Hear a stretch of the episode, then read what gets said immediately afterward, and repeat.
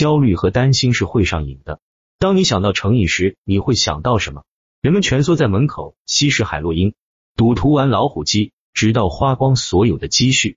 这些关于成瘾的刻板印象，使它看起来像不寻常的东西，或者只发生在极端情况下的一些人身上。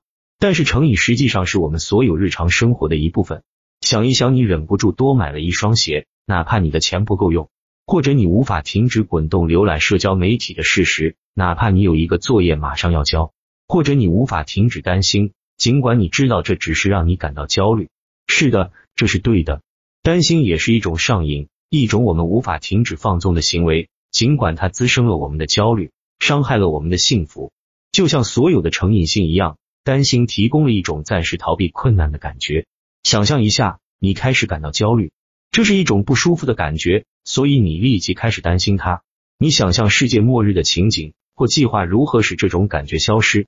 担心是有诱惑力的，因为它看起来好像你很忙，在为一个解决方案而努力。然而，大多数时候，你实际上是如同仓鼠在爬它的轮子。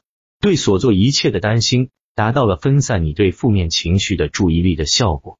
这种分散注意力的做法，暂时麻痹了困难的感觉，因此对你的大脑来说。这种担心似乎比原来的情绪更有价值，因为你的大脑认为你在努力的解决问题，在保护你。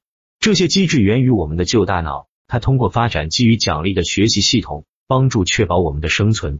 例如，如果一个穴居人发现了一些有营养的食物，并吃了它，他的大脑就会充斥着多巴胺，使他感觉良好。这意味着他更有可能记住他发现食物的地方，并重复这种行为。同样的。如果你的大脑学会了担心会带来暂时的缓解，那么每当你焦虑的时候，你的大脑就会触发担心，这成为一种强迫性的习惯，你无法控制。但问题是，担心实际上使你感到更加焦虑，这反过来又使你更加担心。这种恶性循环会严重影响你的健康。但幸运的是，正如我们在下面的摘要中所看到的，我们可以打破这个循环，并通过这样做，将自己从焦虑的想法中解放出来。